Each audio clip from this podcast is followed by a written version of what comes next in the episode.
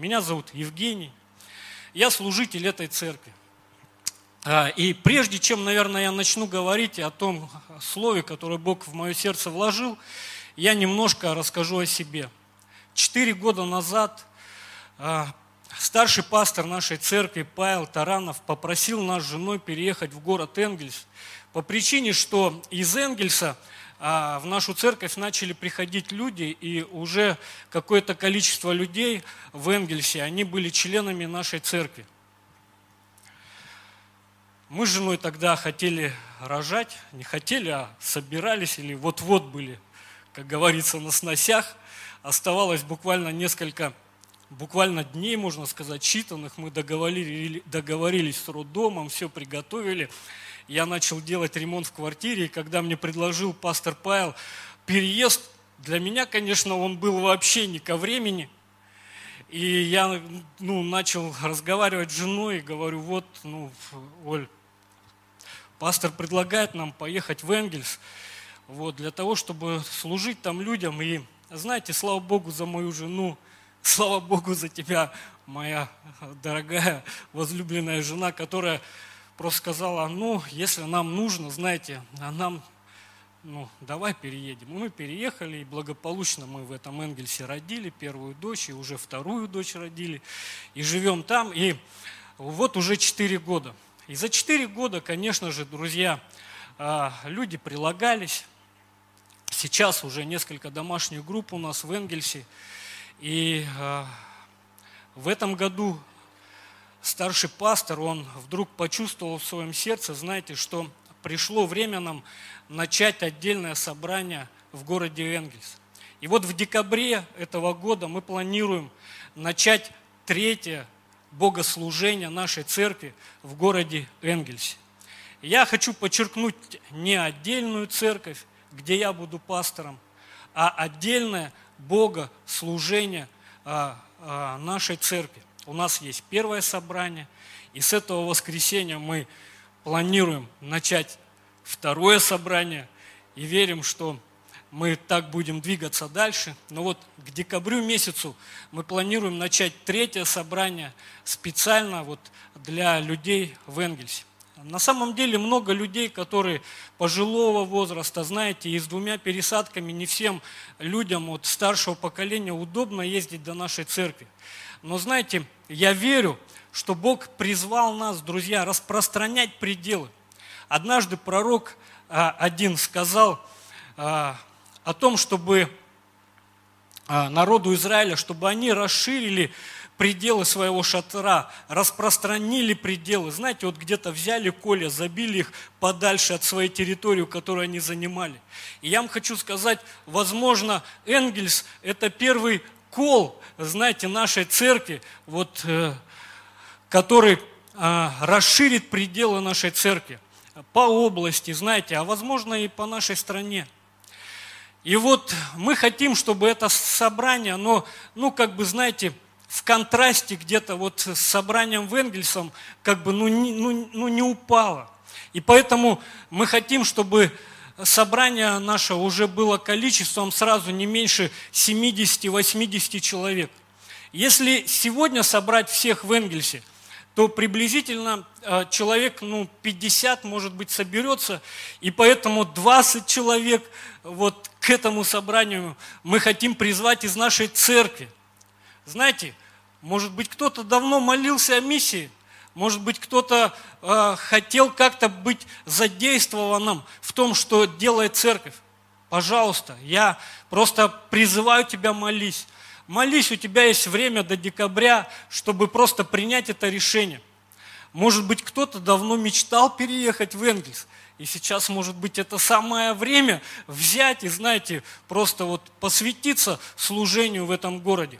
Я верю, друзья, что Бог благословит нас – Э, через то, что мы откликаемся на Его призыв. И отчасти я хочу говорить сегодня об этом. Я назвал свою проповедь так «Переправимся». Знаете, пускай это звучит в ваших сердцах в позитивном контексте «Переправимся». И, конечно же, это название, друзья, оно из конкретной истории Библии. И Я хочу, чтобы мы с вами ее открыли вместе. Это Марка, 4 глава. А, с 35 стиха мы почитаем.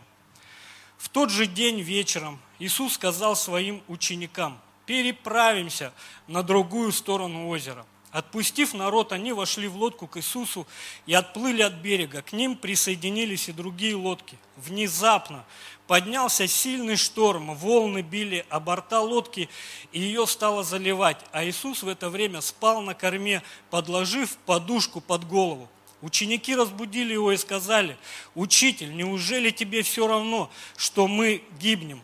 Проснувшись, он запретил ветру и сказал озеру, «Умолкни, перестань». В тот же момент ветер стих и наступил полный штиль. «Ну что вы испугались?» – сказал он ученикам. «Неужели у вас еще нет веры?» Перепуганные ученики спрашивали друг друга, кто он, что даже ветер и море повинуются ему. Друзья, Богу, в которого мы с вами верим, повинуется все. Я вам хочу сказать, сегодня, знаете, где-то эта история вот какой-то такой актуальный оттенок для нас с вами приобретает, потому что мы жили с вами, служили. Буквально неделю назад мы думали, что мы соберем здесь два собрания, и вдруг внезапно, друзья, внезапно поднялся шторм. Знаете, вокруг нас сегодня такая буря какая-то. Люди в страхе, люди в панике. Я хочу э, сегодня вот говорить на эту тему с вами. И интересно, что в контекст этой истории он обращен на, именно на Иисуса и на его учеников. Знаете, так важно, друзья, сегодня просто посмотреть на себя, как на христианина, как на последователя Христа и понять сегодня, знаете, себя в контексте этих бурь, которые вокруг тебя происходят, увидеть себя. Интересно, что в этой истории не только ученики Иисус, но Писание говорит и другие лодки. Другие лодки, они также плыли через этот шторм. И знаете, это э, Писание вообще никак не обращает на них внимания. Как будто бы они вообще вот из контекста уходят. Но ведь они же тоже были в этом шторме. Бог хочет обратить наше внимание именно сегодня на нас, друзья. Мы видим, что реакция Иисуса и реакция учеников в шторме была совершенно, ну, как бы противоположной. Ученики беспокоились, они были в тревоге, а Иисус спал. Мало того спал, знаете, он в этом шторме подушку под голову подложил и спал. Когда ученики разбудили Иисуса, Иисус упрекнул их в том, что они убоялись. Он сказал им, неужели у вас еще нет веры? Знаете, Библия говорит нам о том, что вера, она от слышания Слова Божьего – Вера имеет под собой основание именно Слово Божие. Друзья, и Слово Божие – это самое крепкое основание. Это то, на чем мы должны стоять, и то, на чем мы должны строить. Писание говорит, блажен человек, который вот на камне строит. И знаете, его никакие штормы, никакие бури, ну, не подмоют это основание. Пускай основанием каждого из нас будет Слово Божье. Иисус не упрекал их за то, что они начали сражаться с не начали сражаться с этим ветром. Он их не упрекал за то, что они просто приказали успокоиться ветру, приказали успокоиться буре. Он упрекнул их в том, что они усомнились в Его Слове. А Он им сказал, переправимся, переправимся на ту сторону озера. И именно это должно было быть основанием, друзья, их веры и их реакции на обстоятельства. Мы э, читаем в Библии еще одну историю про Петра. Помните, как он выходил из лодки и шел по воде? Буквально, друзья, ведь Иисус не по воде шел, а по слову, которую сказал ему Иисус. Он сказал, выйди из лодки. И Петр пошел. И мы знаем, как эта история развивалась. Вдруг вокруг поднялась буря. И Петр сместил свой фокус Христа на обстоятельства вокруг. И что произошло? Он начал тонуть. Конечно же, друзья, Бог благ и милостив. Я верю. Знаете, вот что бы ты ни переживал сегодня, вот в каком бы ты состоянии не был, Иисус благой, друзья, в любых ситуациях и в любых обстоятельствах. Он протянул руку к Петру, и он выдернул его из этой воды. И знаете, я верю, что у Бога а, достаточно сил, чтобы выдернуть нас из любого шторма, из любой бури. Скажите аминь. Аминь. Слава Богу. Друзья, Иисус сказал, переправимся. Переправимся. Знаете, Иисус всегда знал, куда Он направлялся и что Он хотел делать. И Он знал, что на той стороне этого озера его ждал бесноватый человек, одержимый, Гадаринский. И он знал, что он столкнется с легионом бесов. И смотрите, как по-разному использовали, вот это, использовали это время ученики Иисус, плывя через Генесарецкое озеро. Иисус спал, он подложил подушку под голову и отдыхал. Я не знаю, как вы, но знаете, когда я понимаю, что, к примеру, завтрашний день для меня тяжелый, я всегда пытаюсь набраться сил, отдохнуть выспаться. Иисус понимал, что его ожидало на той стороне озера. И он подложил подушечку, друзья, и отдыхал, спал, набирался сил.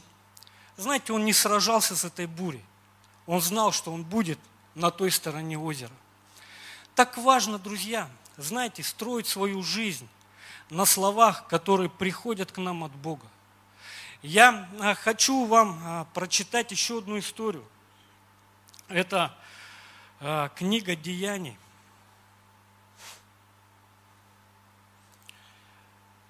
Двадцать седьмая глава, которая повествует нам о апостоле Павле.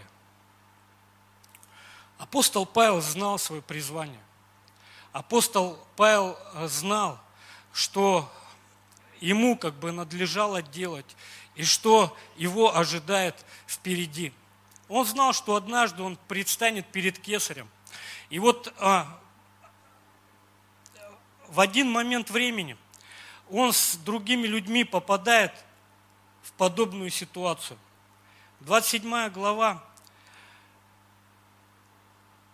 с 19 стиха почитаем – а на третий день мы своими руками побросали с корабля вещи, но как многие дни не видно было ни солнца, ни звезд, и продолжалась немалая буря, то, наконец, исчезла всякая надежда к нашему спасению. И как долго не ели, то Павел, став посреди них, сказал, мужи, надлежало вам послушаться меня и не отходить от Крита, чем и избежали бы мы этих затруднений – и вреда. Но теперь я убеждаю вас ободриться, потому что ни одна душа из вас не погибнет, а только корабль. Ибо ангел Бога, которому я принадлежу и которому я служу, явился мне в эту ночь и сказал, не бойся, Павел, тебе должно предстать перед Кесаря. И вот Бог даровал тебе всех плывущих с тобою. Посему ободритесь, мужи, ибо я верю Богу, что будет так, как мне сказано. Нам должно быть выброшенными на какой-нибудь остров. Друзья, мы видим реакцию апостола Павла в шторме. Он знал, что ему, его ждет впереди – и знаете, основание апостола Павла в этом шторме было его откровение о его судьбе, знаете, о его жизни. Так важно нам с вами сегодня иметь откровение о своей жизни, иметь откровение о своей судьбе, знать волю Божию на свою жизнь. И знаете, когда мы попадаем в подобные штормы, подобные штормы, как лакмусовая бумажка, просвечивает наши сердца и дает нам понять, а знаем ли мы, куда мы идем? Знаем ли мы, куда мы направляемся?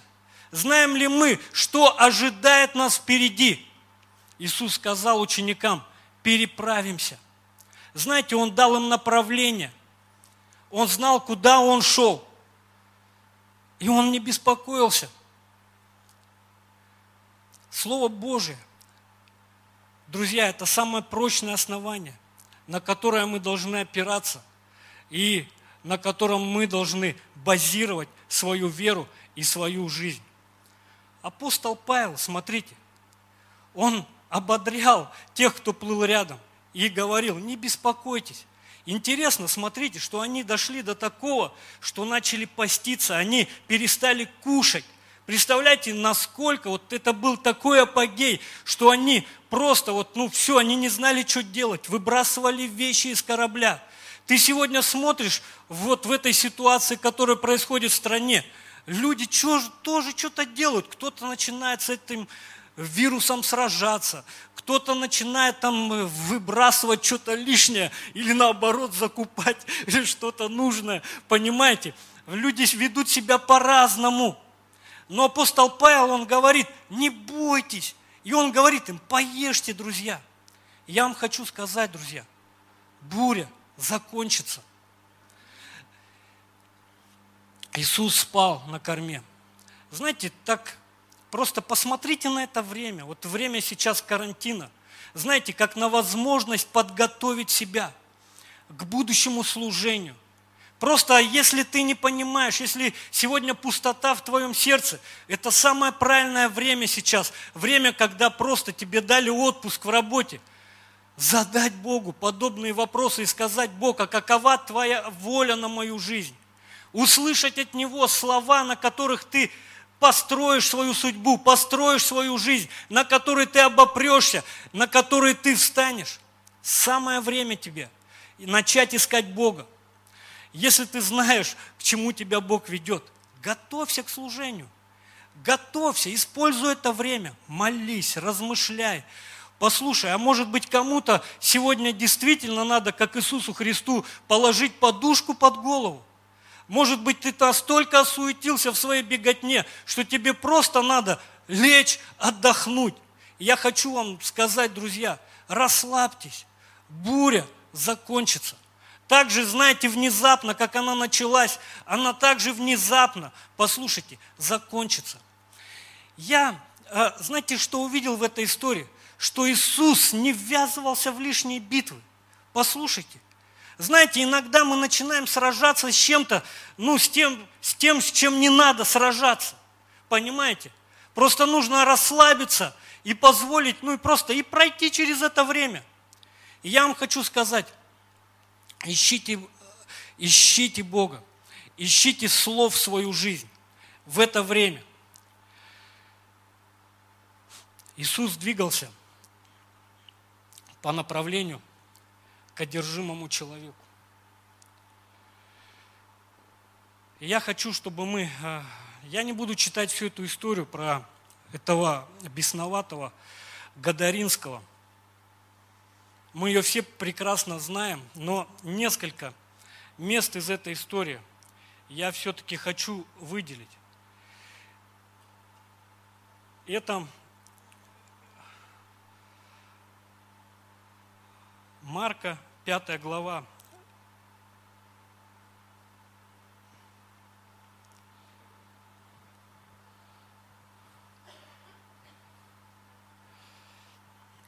Я хочу, смотрите, показать вам 9 стих.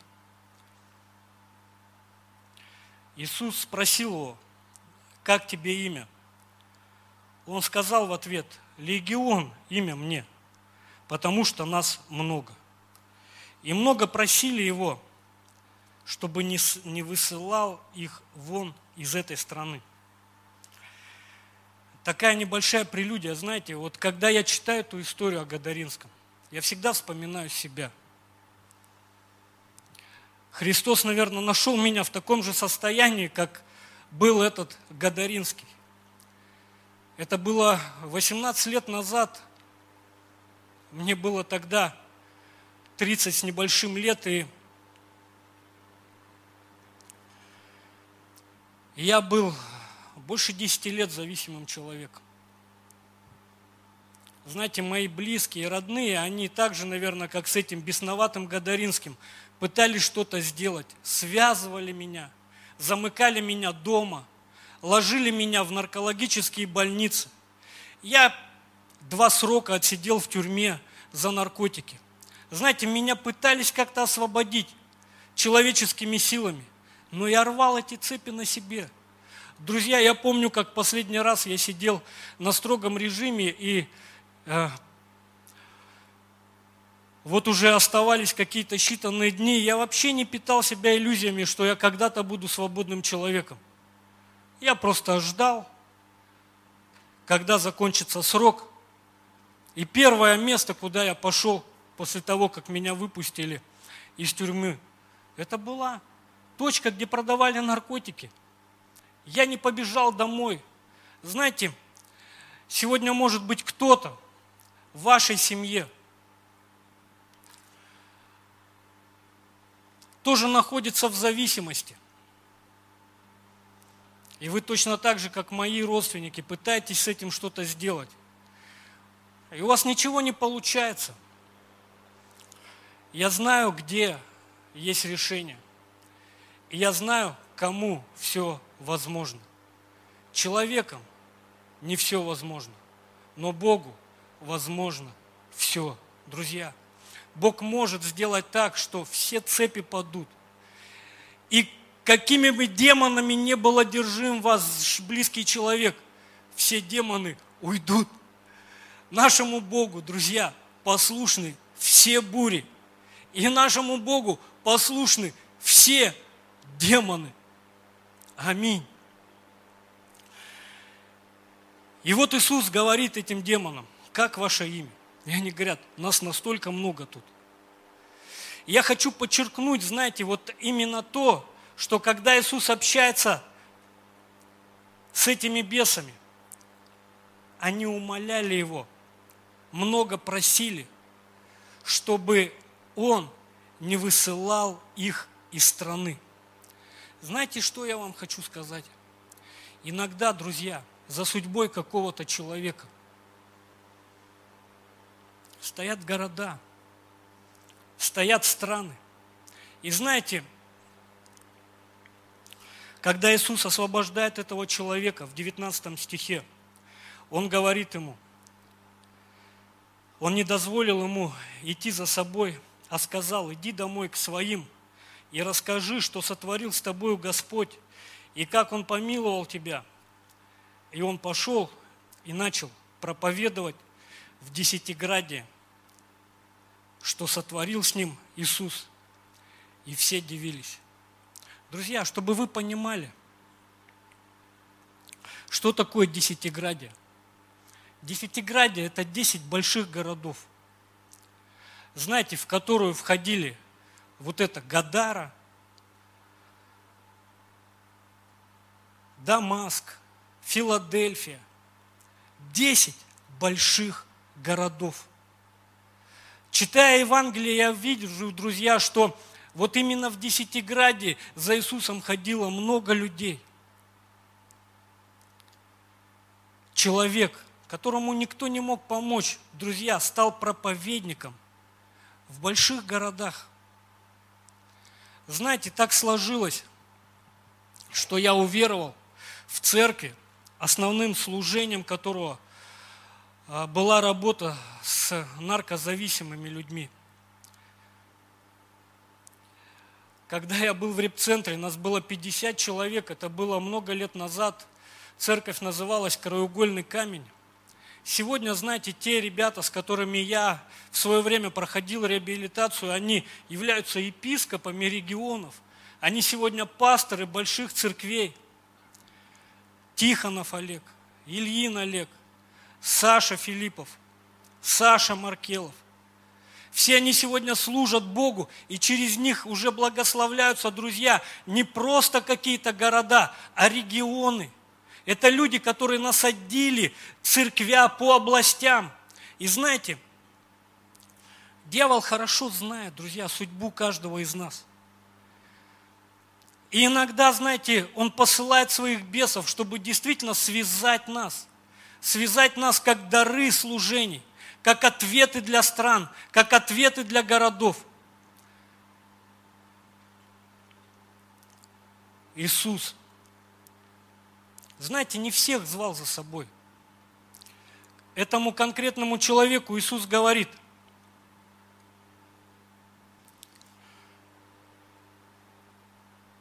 ты за мной не следуй. Ты иди к своим и расскажи, что с тобой сотворил Господь. Знаете, мы когда читаем вот вообще Евангелие, мы думаем, что вот ученики Христа, те 12, которых Он призвал за собой, это были такие верные последователи. Знаете, что я вижу? Я вижу, что этот человек верно послушался Иисуса Христа и пошел и стал свидетельствовать по городам. Знаете, воля Божья для каждого из нас, она, ну, своеобразная, друзья. Я помню, когда мы все, вот, ну, когда при мне началась эта миссионерская работа, и она началась просто, когда мы начали освобождаться в церкви. Иисус нам, ну знаете, какая-то судьба. Помню, Олег Тихонов поехал в Томск, и просто он там начал свидетельствовать, и люди собрались. И однажды он звонит пастору Сергею, не помнящих, и говорит, пастор, вокруг меня люди, он в своей квартире в трехкомнатной начал служить зависимым людям. К нему пришли мамы, их уже такая была толпа, и он говорит, что мне со всеми ними делать? И Сергей, не помнящий, говорит, ну что, Олег, ну начинай церковь. И, то есть, и он начал церковь. И сегодня в Томске, друзья, огромная церковь. И знаете, Сергей увидел, что реально друзья, это, ну, э, это ответ для, как для самих вот людей, которые ну, просто были в проблемах долгое время. Судьба Божья, она стала ответом для многих людей. И он начал миссионерскую школу. Я помню, как было престижно просто вот поехать в миссионерскую школу. Я тогда, это было пять церквей, наверное, только вот был Тихонов, был Заборский, был Тимофей Белокопытов, Вачинский церковь и, по-моему, в Шарыпово было всего пять церквей, и сейчас их там больше сотни. И я помню, как я сидел однажды, а чтобы вы понимали, ну что может в своей жизни наделать наркоман? Я кучу разных гадостей наделал. Когда я приехал в репцентр, я был в розыске, меня милиция искала. Я уже освобождался со строгого режима и опять что-то украл, опять меня поймали с наркотиками. И знаете, в розыск на меня подали. Это долгая история, наверное, не к этой проповеди, когда меня человек по своим документам отправил в этот Красноярский край. Вот я в тайге там прошел реабилитацию, начал служить в центре. И я помню, как, ну а проблемы, представляете, меня по всей России ищут. То есть у меня, ну, за мной там, мне, ну, по всей России там эти дела вот эти вот. И я помню, я сижу, значит, приехал на служение, и заходит Саша Филиппов, это мой пастор первый, с которым я уехал на миссию в Челябинск, и говорит, вот Бог мне сказал, а он на тот момент был пастором центра, вот ехать на миссию в Челябинск. И я сидел просто, и вдруг, знаете, что-то желание в моем сердце, раз. Я начал об этом думать. И знаете, первая моя реакция, я думал, Господи, я 4 месяца верующий. Меня ищут по всей России. У меня нет документов. Какая мне вообще может быть миссия? И я начал гнать от себя это желание.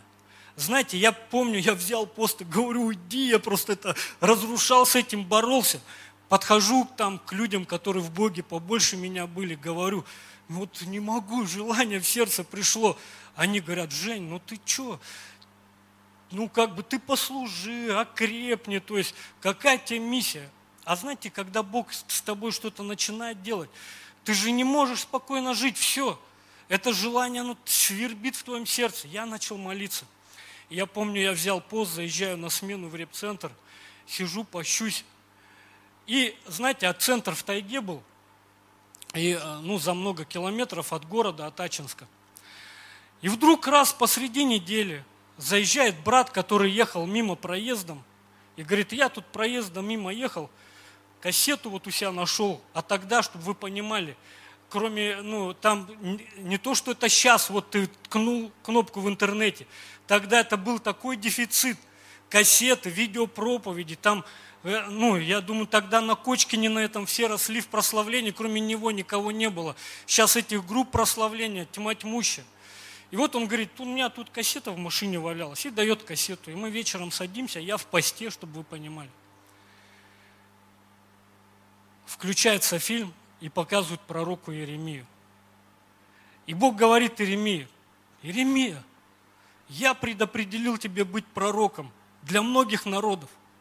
Иеремия говорит, какой я пророк? Я говорить не могу. Я вдруг вижу себя в этой истории, друзья – и я чувствую, как Бог подтверждает мне. Он говорит, я предопределил тебе служить Словом. Быть пророком. Я, кстати, хочу сказать, что не так давно я начал размышлять о народах. Я начал вспоминать это слово, которое Бог сказал мне 18 лет назад. Знаете, когда я сегодня прохожу через штормы, я говорю, ну в моей жизни еще народов не было. Я опираюсь на это слово – и говорю, у меня еще далекое будущее, друзья. Да, города были, ну вот, как у этого Гадаринского. Кстати, Энгельс для меня уже четвертый город, в котором я служу. Еще шесть осталось, так что жить еще долго. Конечно, я шучу.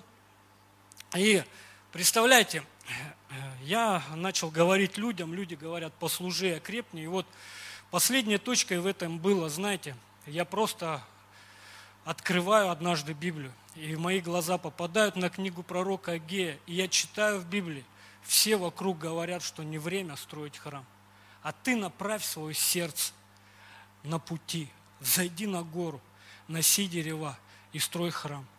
Друзья, я принял решение тогда пойти учиться в миссионерскую школу. Я послушался Божий призыв, знаете, во всех своих вот этих вот штормах и бурях. я просто взял и сказал, я пойду. И знаете, меня не перестали искать, у меня не появились документы. И я учился в миссионерской школе, и вот она подходила к концу, и мы должны были поехать в Челябинск, а у меня нет ни документов, я в федеральном розыске по всей России. Я начал молиться Богу. Чем ближе к концу миссионерская школа, я просто взывал и говорил, Бог, сделай со мной что-нибудь. Ну, и знаете, вдруг однажды Бог проговорил в мое сердце, чтобы я поехал, и я просто сдался. И я по вере поехал, собрал вещи, приехал в Читу, зашел в отдел, к начальнику следственного отдела, говорю, здрасте, я Попов. А чтобы вы понимали, со мной никогда на «вы» не разговаривали в отделе. Меня знали, я больше 10 лет был зависимым человеком. Даже когда все с точки шли с наркотиками, всех останавливали. Ты откуда идешь? Я мимо иду. Ты откуда? Я на рынок, я в магазин, я еще зачем-то. Меня спрашивали, а ты откуда идешь?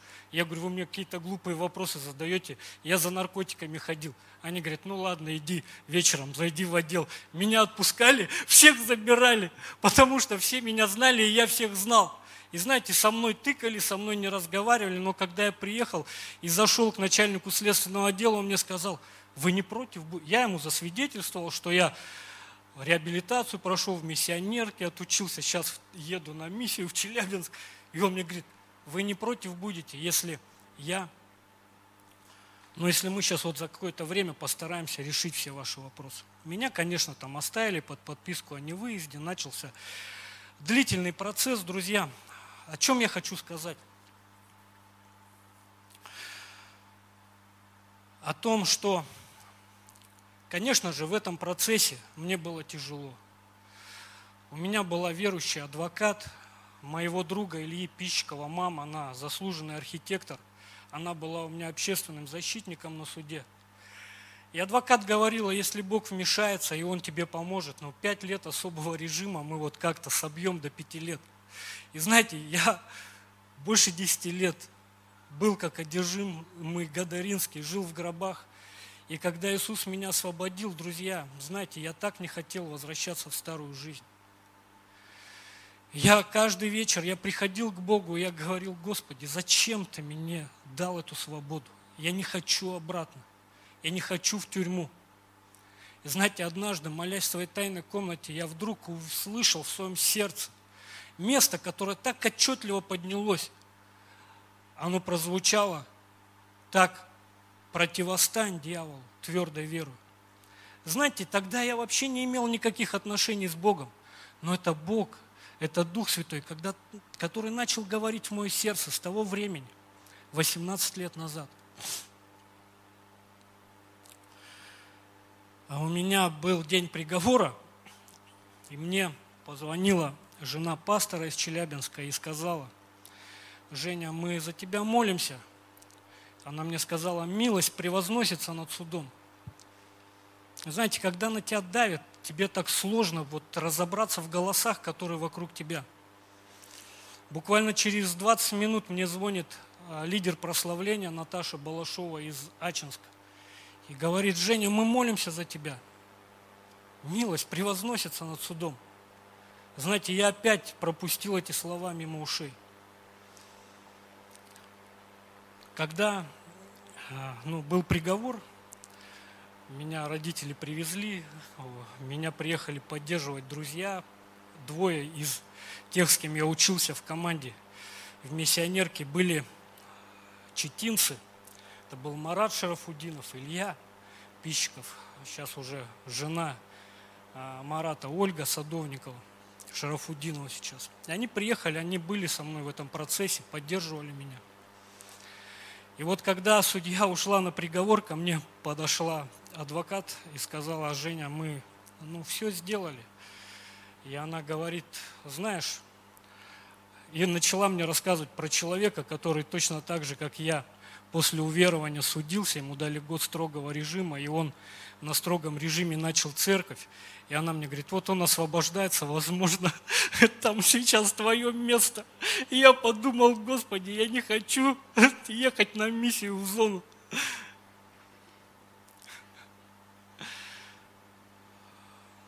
Я смотрю, все, позвали, значит, приговор оглашать. А можно вот уже, чтобы кто-то вышел уже играть? И вышли приговор оглашать. Я смотрю, эти с автоматами люди подошли, все. Там это все последнее слово, я судье начинаю говорить, она мне говорит, Попов, ты мне на душевность тут не дави. Мама встала, плачет, говорит, я больше 10 лет трезвого сына не видела. Он стал другим судьей, говорит, вы что, верите, что ли, во все это? И представляете, вот она выходит, все вот эта вот атмосфера вокруг меня. И выходит судья зачитывать приговор – и она трясущимися руками, друзья, бросает мое дело на стол. И она кричит, Попов, молись своему Богу, чтобы прокурор не подал протест. Мне закрыли все дела. Мне дали 10 тысяч штрафа, друзья. И выпустили меня из зала суда. Когда она произнесла приговор, Дух Святой сошел прямо в зал, друзья. Этого суда. И все начали плакать. Все, адвокаты, все, кто был в зале, все начали плакать. Ко мне подошла мама, она упала мне на грудь и сказала, сынок, прости меня. Я говорю, мама, за что? Она говорит, я тебе сумки в тюрьму собрала. Знаете, но когда я приехал в Ачинск, церковь за меня прилежно молилась. Я э, вышел на сцену свидетельствовать. После собрания ко мне подошла женщина – у нее были больные глаза. И она сказала мне, ты знаешь, ты не знаешь меня. Однажды Бог вложил в мое сердце за тебя молиться. А я перед тем, как уезжать в Читу на суд, зашел к Наташе Балашовой, лидеру прославления. Торг, купил чай попить, попрощаться, я к ней на домашку ходил. И после меня зашла эта женщина. Она была из Узбекистана, из церкви Дениса Подорожного, у ней жили родственники какие-то в Ачинске. И она зашла к Наташе. И Наташа за чаями рассказала обо мне. Представляете, и Бог вложил в ее сердце желание за меня молиться. И вот я выхожу из зала суда, она подходит, у нее больные глаза, она говорит, знаешь, я из Узбекистана, я из церкви Дениса Подорожного. Она говорит, однажды Бог вложил в мое сердце желание за тебя молиться. Она говорит, в тот день, когда у тебя был суд, мне удаляли катаракту с глаз. Я лежала на операционном столе, У меня сильно болели глаза, говорит, но я в сердце своем чувствовала такое острое желание молиться за тебя. Она говорит, я не знала, о чем молиться. Я молилась на языках. Я стою ее слушаю. И она говорит, вот где-то примерно минут через 15 я вдруг услышала Слово Божье в своем сердце. И она говорит мне слова. Она говорит, Бог мне сказал, милость превозносится над судом. Друзья, я почувствовал, как я падаю. Я схватился двумя руками за дверь. Я услышал в своем сердце слово, которое Бог сказал, это моя милость в твоей жизни. С тех пор прошло почти 18 лет. Друзья, я знаю, откуда вытащил меня Бог. Из каких могил. Знаете, я служу Богу. Вот уже 18 лет. Бог ведет меня из города в город.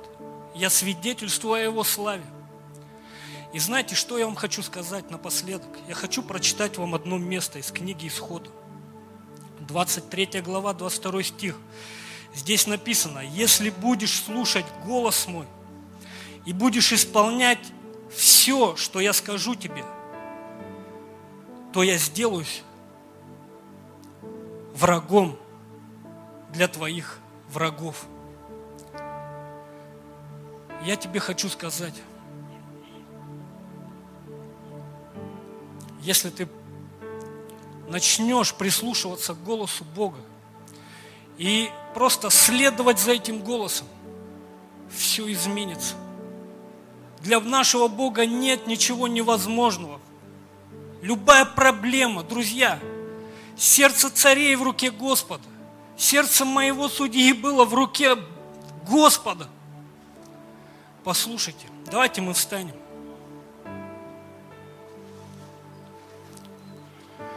в это непростое для нас время, давайте мы будем верить нашему Богу. Для нашего Бога нет ничего невозможного. Ему подвластны любые бури. Ему подвластны любые демоны и проблемы. Важно искать Его. Важно искать волю Его. Важно прислушиваться к Его голосу. Аллилуйя. Мы прославляем Тебя. Боже, спасибо Тебе за то, что Ты призвал нас, за то, что в наших сердцах есть отклик, есть желание следовать за Тобой. Мы как Твои ученики сегодня в этой лодке посреди шторма. Мы просто принимаем решение доверять Тебе. Боже, открывай нам свои планы, открывай нам свои замыслы, открывай нам то, что Ты хочешь делать. Что на обратной стороне этой бури? Боже, пускай каждый из нас – он осознает то, к чему ты ведешь, то, к чему ты призываешь во имя Иисуса Христа. Мы благодарим Тебя за все и прославляем. Аллилуйя. Аминь. Давайте мы воздадим Ему всю славу.